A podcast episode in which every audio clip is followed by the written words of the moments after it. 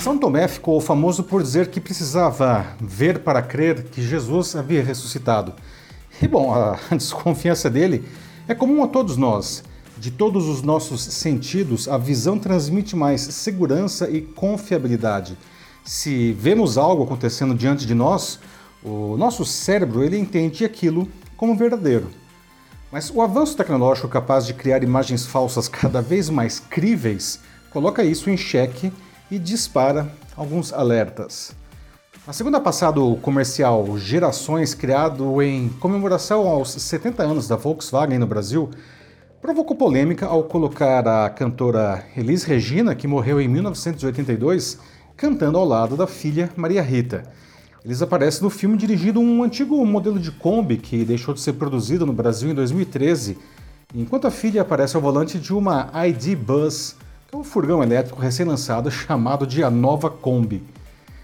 Muitas pessoas questionaram o uso da imagem da Elis fazendo algo que nunca fez, ou que pelo menos não há nenhum registro, que é cantar como nossos pais enquanto dirige uma Kombi. Bom, o debate é válido, mas eu não me preocupo tanto com o uso da tecnologia dessa forma. Afinal, os produtores do comercial nunca propuseram enganar o público para que achasse que Elisa estivesse viva e jovem. O que me deixa tenso é o uso dessa tecnologia por pessoas inescrupulosas para deliberadamente distorcerem a realidade e enganar as massas para seu benefício. Quando isso acontecer, talvez nossos olhos já não sejam mais suficientes para nos garantir que é verdadeiro. Eu sou Paulo Silvestre, consultor de mídia, cultura e transformação digital, e essa é mais uma pílula de cultura digital para começarmos bem a semana, disponível em vídeo e em podcast. Para viabilizar o dueto entre Elis Regina e Maria Rita, a agência Almap BBDO trabalhou com duas tecnologias, o Deepfake e o DeepDub. Eles já existem, inclusive, há alguns anos, mas a qualidade do que criam, como tudo na tecnologia, não, vem crescendo exponencialmente. O deepfake ele mapeia né, os rostos de uma pessoa que é gravada em vídeo e o de quem efetivamente aparecerá na imagem final. E com isso, o sistema ele recria o vídeo que foi gravado com o segundo rosto no lugar do primeiro, fazendo exatamente os movimentos da pessoa original. Na peça da Volkswagen, a atriz Anna Hills gravou as cenas dirigindo a Kombi, né, fazendo movimentos típicos da Elis Regina.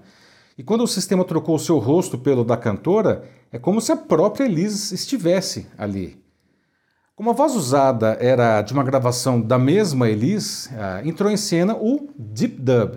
Uh, sua função é modificar imagens já criadas para que exista um perfeito sincronismo entre a voz e o movimento dos lábios. Bom, apesar de o comercial ter agradado pela sua criatividade e até pela sua sensibilidade, e o uso inteligente da tecnologia, muita gente o criticou por usar a inteligência artificial para criar imagens inéditas de alguém que já morreu. Mas não se trata de hum, violação do direito de imagem. Eu conversei sobre esse caso com o Marcelo Crespo, que é coordenador do curso de Direito da ESPM, e ele me explicou que quando alguém morre, esse direito passa para os seus herdeiros. Mas ele fez uma ressalva, né? disse que é sempre importante considerar que, eventualmente, o próprio falecido não tivesse a intenção de, digamos assim, participar de atividades com a sua imagem depois de morto. E ele explica que, nesse caso, a pessoa deve manifestar explicitamente a sua contrariedade quando ainda está viva. Né? Bom, a publicidade, ela se vale desde sempre de imagens de pessoas famosas que já se foram com fotos ou filmagens antigas para montagens e até o uso de atores maquiados para que se pareçam aos falecidos. Né? A diferença agora é o uso da tecnologia para tornar tudo muito realista. De toda forma, o debate em torno do comercial foi interessante para se questionar se há um limite ético e moral para o uso dessa tecnologia com pessoas vivas ou mortas, diga de passagem. Né? Ah, da mesma forma que devemos ver isso cada vez mais em produções audiovisuais, devemos estar preparados para encarar uma avalanche de deepfakes né, criados com o objetivo de prejudicar outras pessoas. Isso tampouco é novo, tá? Mas como explicou o Marcelo, vai ficar mais difícil, digamos assim, a olho nu, né? Detectar o que é verdadeiro e o que é uma construção aí com inteligência artificial, restando aí aos peritos identificar as falsificações. E segundo ele, o desafio daqui para frente é que será mais comum ver esse tipo de debate na justiça com discussões justamente envolvendo vídeos que vão ser hiperrealistas. Uh, em outro campo, não, muitos profissionais estão preocupados que categorias inteiras desapareçam graças a essas tecnologias. É o caso, por exemplo, dos dubladores.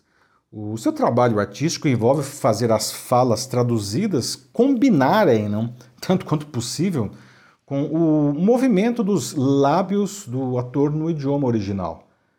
Agora, as plataformas de inteligência artificial, elas podem, vamos dizer assim, aprender a voz dos atores para recriá-las em qualquer idioma. Dessa forma, uh, seria possível ter, por exemplo, uh, o Tom Hanks falando não apenas o seu idioma nativo, que é o inglês, né, como também português, alemão, russo, japonês, sem nenhum sotaque. Né? uh, com os lábios no vídeo perfeitamente sincronizados com a sua fala em todos esses idiomas. É. De certa forma, isso ofereceria um produto mais interessante para o público. E a produção das versões internacionais ficaria muito mais barata e rápida para os estúdios, mas também significaria o fim da categoria dos dubladores. Esse não é um problema, então, tecnológico, não. sim é um problema social, e os países ah, precisam se debruçar sobre um tema trabalhista que não tem nenhum precedente. Veja um outro exemplo relacionado. No último dia 13, o músico Paul McCartney uh, revelou que a voz de John Lennon havia sido extraída e aperfeiçoada por inteligência artificial a partir de uma gravação antiga. Nesse caso, a tecnologia ela, ela não sintetizou nada, não. mas ela foi usada para captar né, de uma maneira cristalina a voz do John. Isso permitirá que, até o fim desse ano, o mundo conheça uma nova música dos Beatles, apesar do Lennon ter sido assassinado em 1980 e do George Harrison ter morrido em 2001. Além do Paul, o Ringo Starr, aí, que é o quarto dos Beatles, não continua ainda, são os que estão vivos ainda. Ah, por tudo isso, esse debate ele é válido e necessário. A tecnologia está madura e será cada vez mais usada tanto em atividades lícitas quanto na prática de crimes. Nosso desafio é sermos capazes de identificar o que é verdadeiro e o que é falso, e nesse caso, se se trata de um uso legítimo, ah, como no caso do comercial da Volkswagen. Uma educação de qualidade para todos fica ainda mais necessária para que as pessoas desenvolvam um senso crítico apurado ele é a melhor ferramenta que temos para fugir de arapucas digitais que coloquem em nosso caminho. Infelizmente, esse é um investimento de longo prazo, enquanto a tecnologia avança de maneira galopante. É isso aí, meus amigos. Bom, temos falado tanto de inteligência artificial aqui nesses passos ultimamente. Né? Suas aplicações, como vocês podem ver, são versáteis e diversas, e hoje qualquer profissional ou negócio pode se beneficiar dela. Você já está fazendo isso? Se quiser debater sobre isso na sua empresa, sua instituição, mande uma mensagem aqui para mim que vai ser um prazer conversar com vocês. Eu sou Paulo Silvestre, consultor de mídia, cultura e transformação digital. Um fraternal abraço. Tchau.